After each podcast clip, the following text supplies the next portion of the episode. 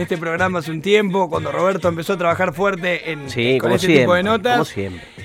Nos vamos, justo hace dos o tres días que veníamos hablando de él, que Sí. hacíamos esto de las comparaciones actorales y demás. Martes. Vamos a hablar, esto es personal, siempre los gustos son personales. Quien para mí es, lo dije los otros días, junto con, con Rodrigo de la de la Serna. Dos de los mejores actores que tenemos en Argentina. No, dijiste los, dos, no los dos dijiste dos. mejores. Los dos mejores. Los dos mejores actores. Es el mismísimo Oscar Martínez. Bienvenido. Maestro, muy bueno. Hola Oscar, ¿cómo te va? Bien, bienvenido, buen mediodía para vos. Joel Rossi te saluda, ¿cómo andás? Igualmente, ¿cómo te va? Eh, buen día. Qué lindo eh, poder charlar con vos. ¿Qué estás haciendo en este momento? ¿En qué, ¿Cómo te agarra la cuarentena? Y adentro de mi casa, ¿cómo me va a agarrar? ¿Estás en casa?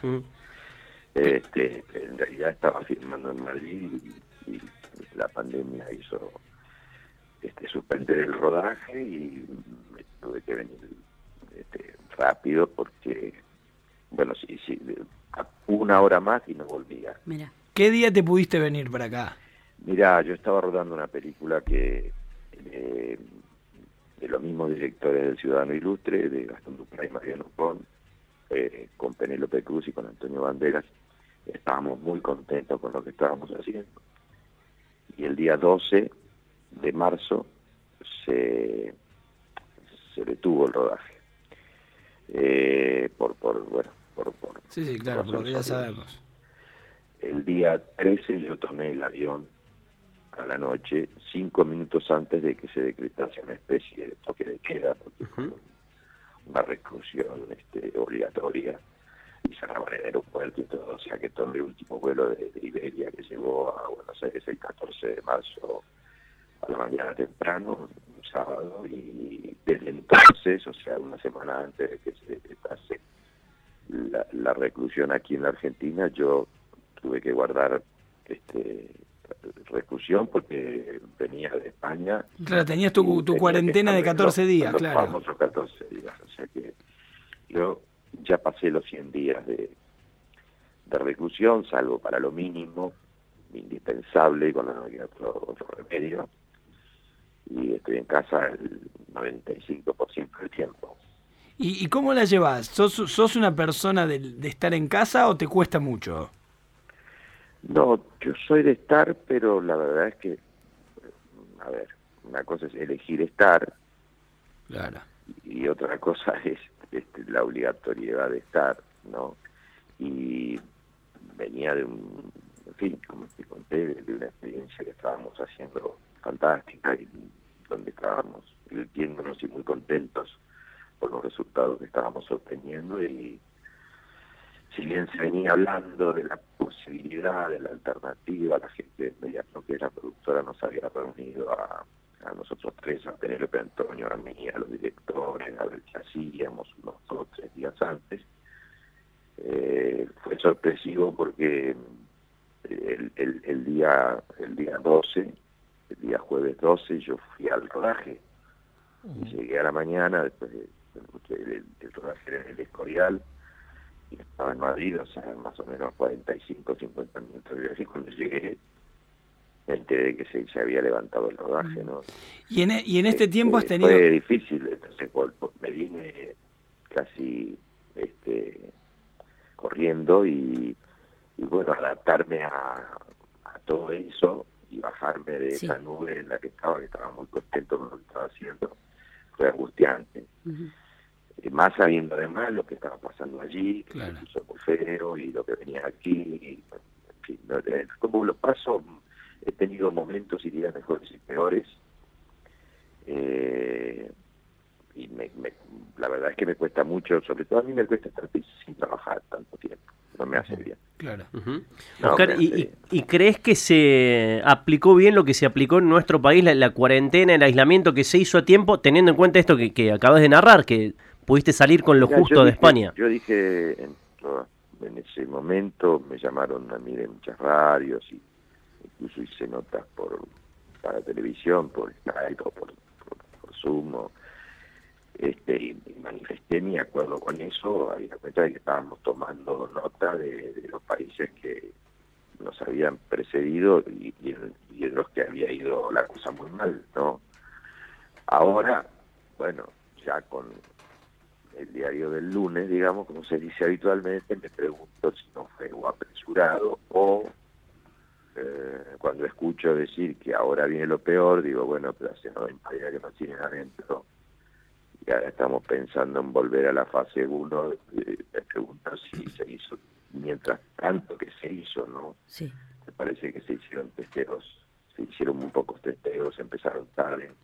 El propio ministro de Salud lo dijo el otro día, ¿no? Dijo, quizás debimos haber empezado los testeos antes, porque ahora la gente está desesperada, la economía está destruida y cuesta mucho imaginar que la cuarentena se extienda mucho más.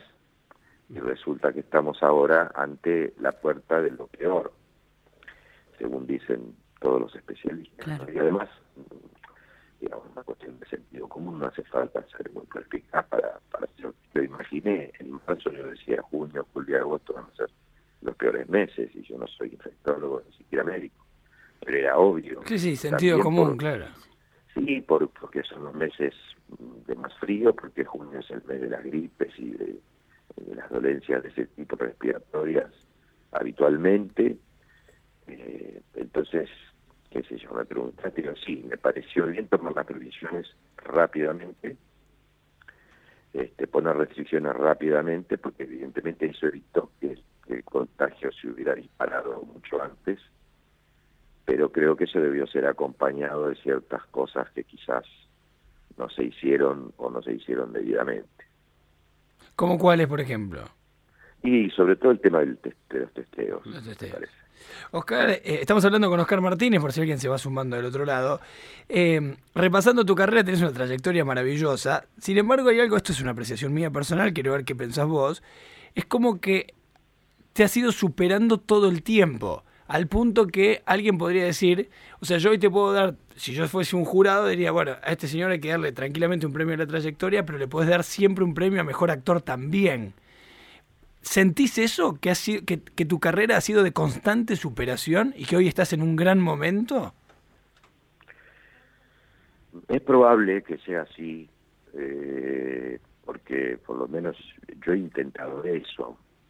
Eh, y el, si bien a mí me ha ido bien eh, a lo largo de toda mi carrera, desde que empecé, yo, digamos, este, he sido muy afortunado, he tenido la posibilidad de elegir siempre entre distintas alternativas. Este, no sé, son contadas con la mano y creo que me sobran los dedos de una mano para decirte, mira, debe haber habido alguna vez que hice algo porque digo de esto y eh, no era lo que soñaba hacer. Porque, como te decía recién, generalmente tuve la ocasión de elegir, desde que empecé, siempre tuve varios ofrecimientos y elegí lo que me parecía lo mejor. Y es verdad que con el paso del tiempo, bueno, uno va forjando su instrumento, va templándolo, va aprendiendo más y la propia vida te va enseñando sobre sobre la- aquello que es el, nuestro trabajo, que es este, la vida misma, la vida humana, ¿no? las vicisitudes de la vida humana, el conocimiento del alma humana, digamos, eso es algo que con los años, es como los vinos, digamos, teóricamente, un actor no debería involucionar, sino evolucionar. Normalmente debería ocurrir. Eso es algo que te aburgueses o que te aburras o que te abandones. Sí, o que no te Así quede... Es probable que eso, que eso haya pasado y que yo tenga ahora un grado de madurez interpretativa que no tenía a los 24, pero bueno, eh, como te digo, este, no me parece un, un logro tan eh, espectacular porque creo que es lo, lo, lo normal que ocurrir. Ahora, A veces y- este también tiene que ver con el tipo de propuestas que te, que te han hecho, digamos, lo que, lo que ha pasado en los últimos años es que el cine, nunca me convocó con la suficiente este, periodicidad, digamos, es decir, no es que no filmaba, pero entre una película y otra película, seis, siete años, eh, o más, y desde Relatos Salvajes para acá, no sé, como que me volví visible, se me empezó a convocar, eh, trascendí fuera del país, gané premios fuera del país. Hace, ahora estoy rodando mi cuarta película en España en tres años. Eh, bueno, y eso también te pone, como decías recién, que me han ¿no? puesto en la vidriera de una manera. Claro, más, y te pone codo a codo con, con personas como Penélope Antonio Cruz, Banderas. Antonio Banderas. Te- ¿Fantaseás eh, rodar en Hollywood, por ejemplo? No. ¿Por En primer lugar porque no hablo inglés y en segundo lugar porque nunca me volvió loco esa alternativa. No, la verdad que no. Eh, no quiere decir que, que no pueda ocurrir porque todo es posible, la verdad. Todos corremos ese riesgo, como diríamos. Claro. Pero Oscar, es yo- algo que yo tengo en la cabeza, así como, ay, que no. Filmé hace eh, dos años una película en Estados Unidos, en Nueva York, con un director latino, un director boliviano radicado en Estados Unidos. Bueno, ahora ya se fue, pero estuvo más de 20 años radicado allí, que, que no se estrenó, que se llama Tourmanque, que es una terminología francesa, algo así como te extraño, pero más que te extraño. Eh, una historia muy, muy, muy linda, eh, pero pero no, bueno, no, no precisamente Hollywood, digamos, una película independiente, con capitales norteamericanos, independiente. Alguien me, me, me, me decía, Oscar, Sí, Mavi. sí, eh, Mavi Lacobara, ¿cómo estás, Oscar? ¿cómo, cómo te va? Te quería preguntar dos cosas. Primero, eh, ¿en qué porcentaje quedó la, la película, digamos, trunca por esta situación de pandemia en España? Y por otro lado, justamente y teniendo en cuenta esto, eh, la película Murciélagos, que, que es la primera película argentina que se filmó y se produjo en, este, en esta situación, eh, ¿cómo se hizo? Porque nos preguntábamos ayer cuando hablábamos de eso, ¿cómo había sido filmarla eh, técnicamente y también cómo, cómo lo viviste como experiencia? Bueno, te contesto primero la primera Sí. parte de la pregunta. La película, nosotros teníamos eh, algo así como tres semanas y media de rodaje. Eh, y curiosamente, digo porque es poco el tiempo para que esté rodado, a mí mismo me sorprendió cuando me dijeron el 52 o 54%. Ujú. Esto es porque el 80 y pico por ciento de la película somos nosotros tres, no es que no hay otros actores. Y no- Eh, la película son dos actores que se detestan, que compiten ferozmente, que son diametralmente opuestos y una directora muy excéntrica que aprovecha esta rivalidad eh, para contar la historia que ella quiere contar y les pone fichas, digamos, ¿no? Este, es una comedia negra muy al estilo de Dupracon, este, y entonces la mayor parte son como nueve ensayos del, de ese rodaje que van a hacer en un, en un lugar, en una locación que está en el Escorial, y nosotros veníamos rodando todo eso. Entonces, claro, nos quedaban dos o tres días de rodaje ahí, y con eso está más del 50% de la película está rodada. Claro. Después queda, quedan, deben quedar como cuatro o cinco semanas de rodaje, pero Que no se, no se sabe este, cuándo se, se van a realizar. Sí, sí, sí, sí, en, se- ya en Ya septiembre se retoma el rodaje. Ah, bien. En septiembre se retoma el rodaje, por suerte. ¿Y sobre murciélagos? Y Murciélagos es una película muy sui generis, es una película coral, son ocho historias breves, eh, siete de las cuales las escribió mi hija mayor, Virginia, yo tengo cuatro hijas mujeres, y tanto la mayor como la más chica, Manuela, escriben. Y eh, fue quien me llamó, me contó que estaba Amnesty International y que cómo, cómo se iba a hacer, que se iba a hacer a distancia con una productora acostumbrada a producir eh, cosas así a distancia. Y se hizo con teléfonos móviles. ¿Literalmente se grabó con teléfonos? Sí, sí, a, mi casa no entró nadie. Yo, eh, en mi historia yo estoy solo, ¿Y quién te filmaba a vos? ¿O te auto- Me filmaba Malena, que es la hija de mi mujer, de Marina, que tiene 20 años, que vive conmigo desde que tiene 7, este, y que me- me- ella usaba el, la cámara, digamos, ¿no? Claro. Me facilitaron un teléfono, yo tengo un teléfono con el que lo podría haber hecho, pero en realidad eh, me, fa- me facilitaron un teléfono mejor Claro. porque es el que tiene tres cámaras, y eh, porque mi, te- mi propio móvil jugaba en la acción. Yo tengo conversaciones telefónicas, Claro. entonces necesitábamos otro, otro Pero eso es teléfono. Y el director, que es Daniel Rosenfeld, este, nunca vino a mi casa ni me encontré con él, nos entendíamos por, por WhatsApp. Qué increíble. Esto, uh, Yo le había es- pedido a él que me mandara un- unos croquis, digamos, de qué tipo de planos quería. Eh, primero le hice yo un scouting, es decir, le mostré los lugares de mi casa que creía que eran podían ser apropiados para, para el- Para la historia, para lo que pedía el guion.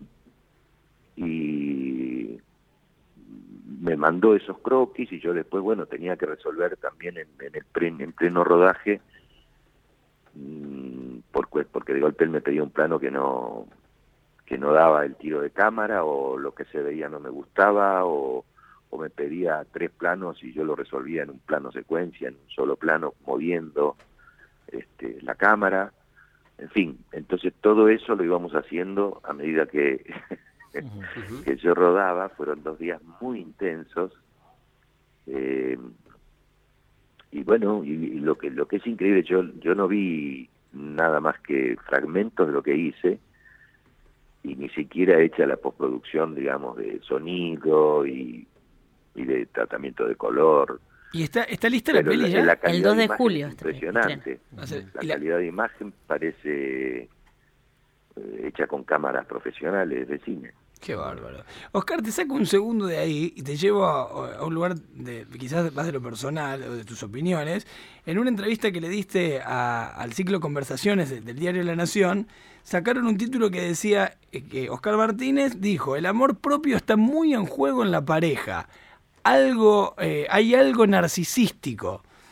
Me, llamó la atención. ¿Qué, a, qué apuntás con eso? ¿Qué, qué, qué quisiste decir? Uy, no sé cuándo dije eso, pero supongo que me refería a que en general,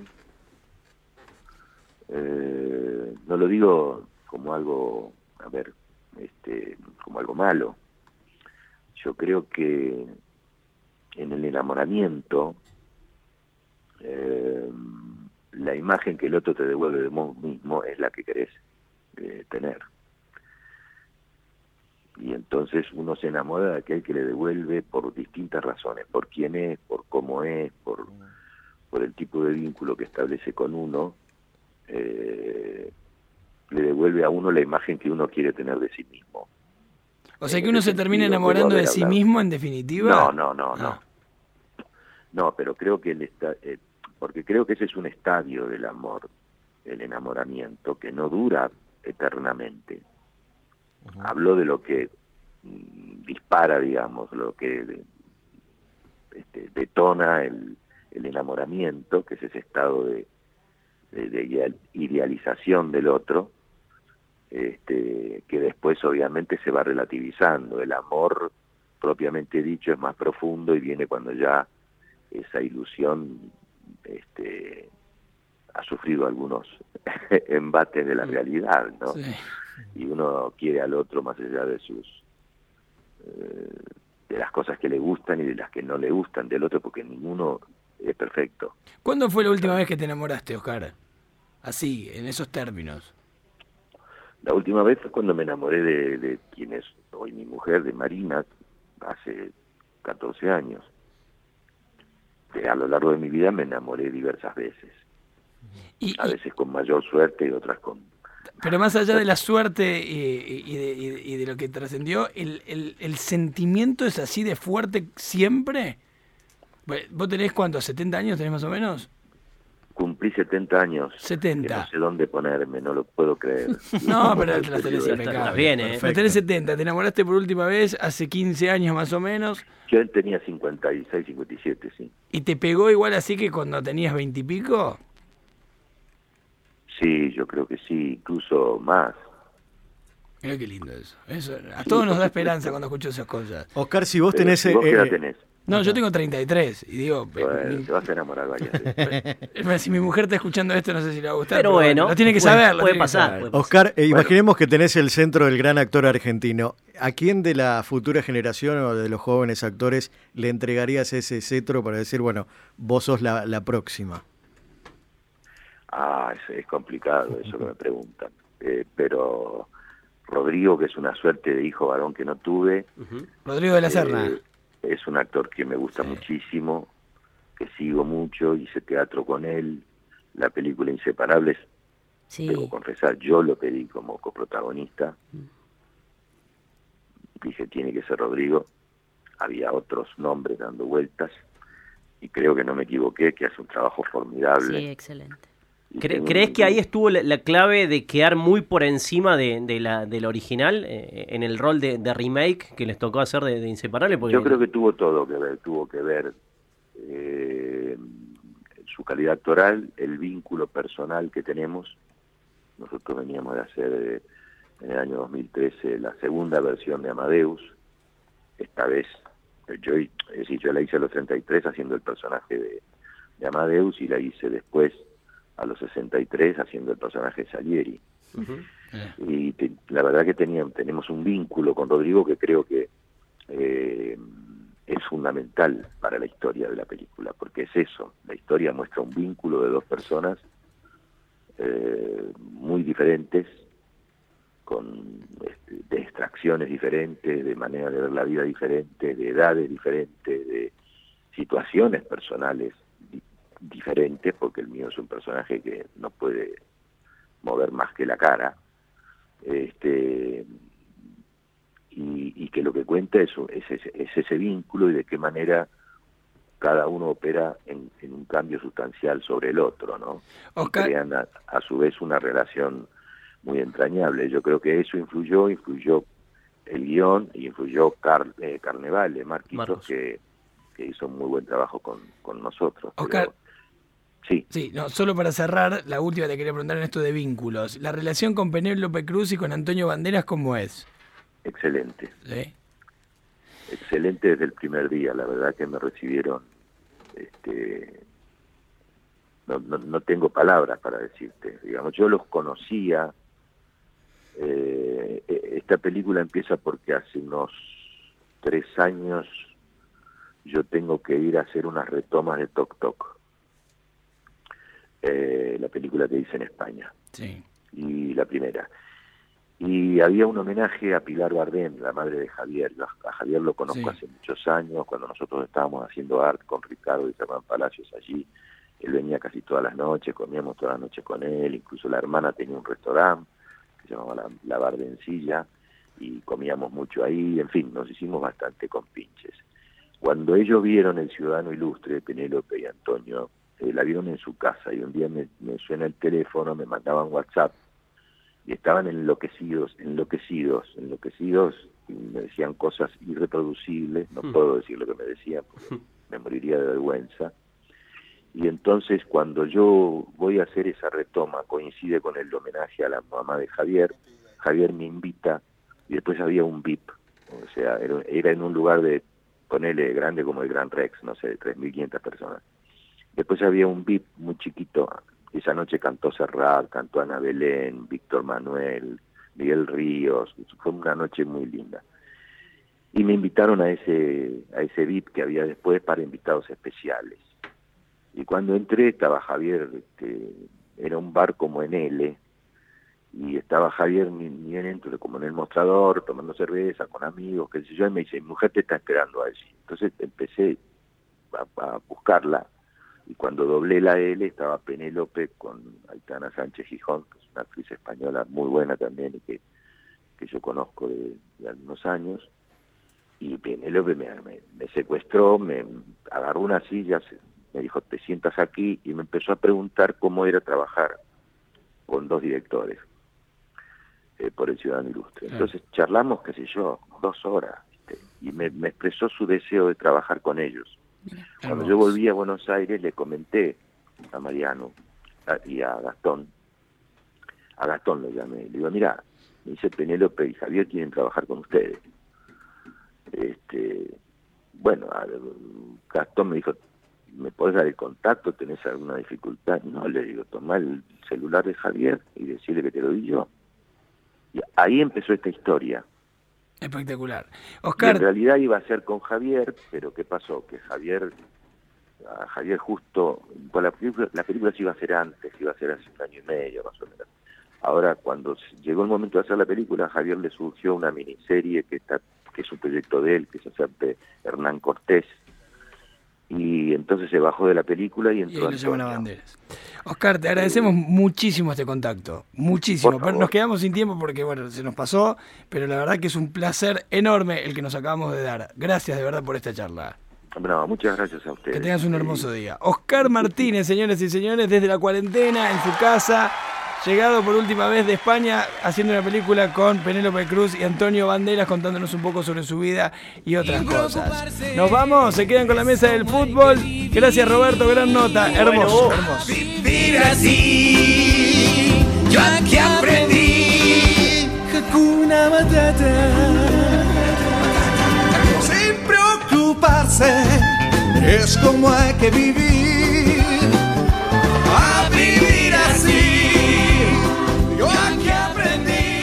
Redes sociales. Arroba PLX, pulso 951.